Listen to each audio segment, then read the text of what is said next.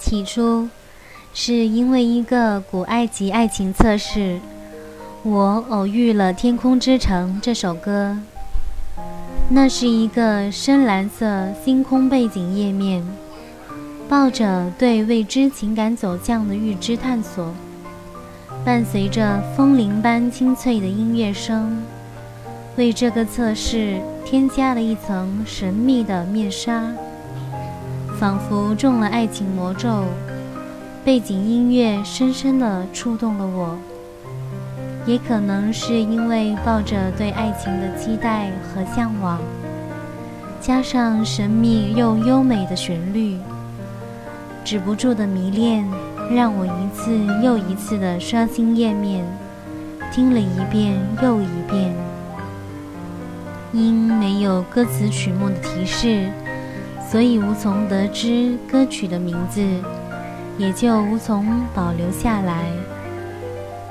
在多年以后的某一天，也不记得是在哪儿无意间再一次听到了这首歌，终于知道了这首歌的歌名。本着对青春的美好回忆，我不停地搜索这首歌的各种版本，试图找回学生时代听到的那个版本。记得那时候找到了二十多个版本，有钢琴版。小提琴版、八音盒版，却唯独没有最初听到的那个版本。前几天突然灵感一现，想起了这个爱情测试，围绕着这个线索东找找西查查，无意中发现有个版本标注了“风铃”二字，满怀期待地搜索了这个关键字。通过这个线索。还真是让我给找着了，我寻觅了很久的最初版《天空之城》。这是一首久石让的作品，来自宫崎骏的同名动漫作品《天空之城》的主题曲。这是宫老先生的第三部作品，也正是因为这部作品，我展开了对宫崎骏的动漫作品的搜索。才知道，刚接触到网络时，我在网吧第一次接触到的动画电影《千与千寻》就是宫老先生的作品。想想也是挺有缘的。宫老先生创立的吉卜力工作室也创作了不少很优秀的、受到大众喜爱的作品，比如学生时代到现在一直很喜欢的《猫的报恩》等。在这里想跟大家介绍的是久石让，一位很有才华又很帅气的作曲家。他是宫老先生作品当中不可或缺的人物。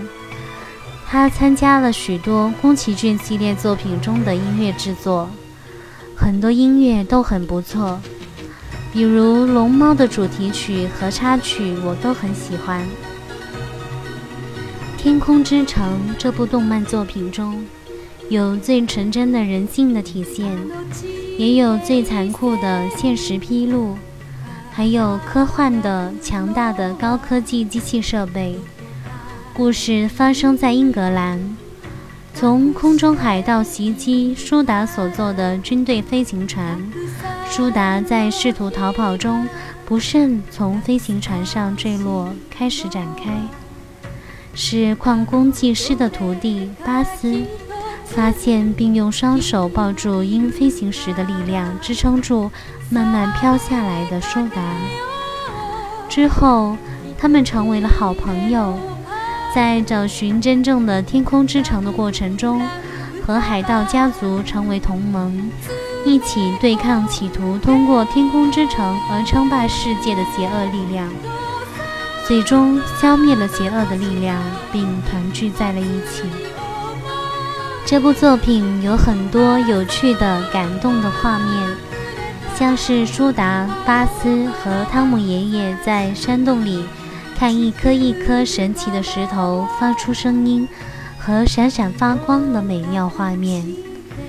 机器人在被大炮击中时，无声而暖心地对舒达伸出的宽厚的手。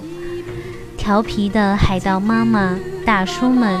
偷听巴斯和舒达在飞行船通风口围着同一件披风谈心的童真画面。最后的最后，大家相聚在一起，其乐融融的欢声笑语，等等。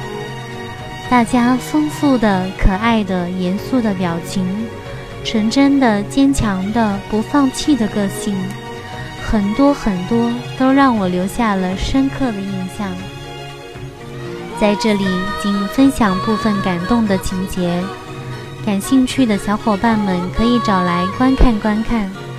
建议大家在看的时候看日语版的，感受会更深，也更形象一些。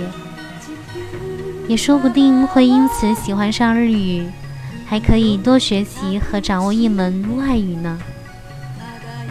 敏感的小伙伴们也许也已经发现了，这期节目中从开始到最后的背景音乐分别是《天空之城》钢琴版和动漫原声版，其他版本像是笛子版、八音盒版、吉他版等多个版本也都不错听。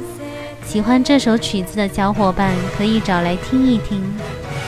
另外，喜欢弹奏的小伙伴们可以试一试用简单的乐器，像是尤克里里和陶笛，演奏这首曲子也很有意境和画面感。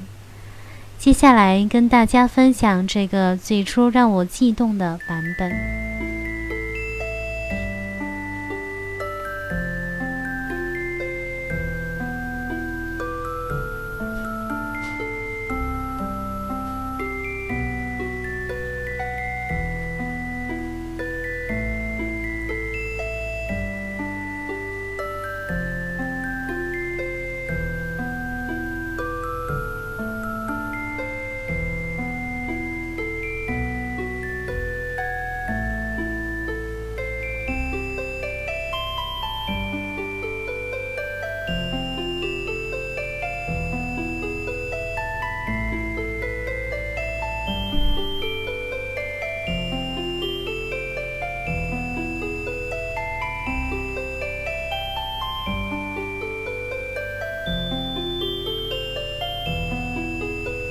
这一期的节目就分享到这里了，感谢大家的收听，我们下一期再见。